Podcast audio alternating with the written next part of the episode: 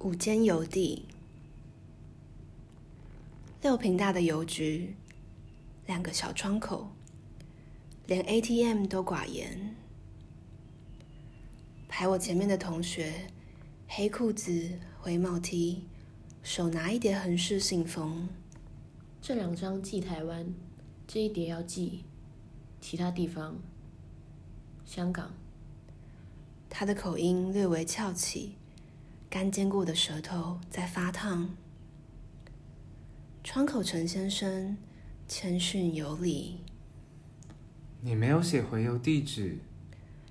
榨油之音从他头顶掠过，他试图温和。你不方便写吗？没有，只是信。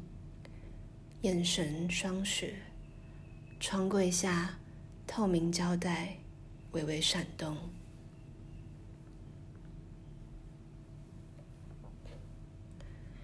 陈先生拉开桌上的小抽屉，小抽屉被隔成更小的格子，五毛、一元、三元，距离的价格分门别类。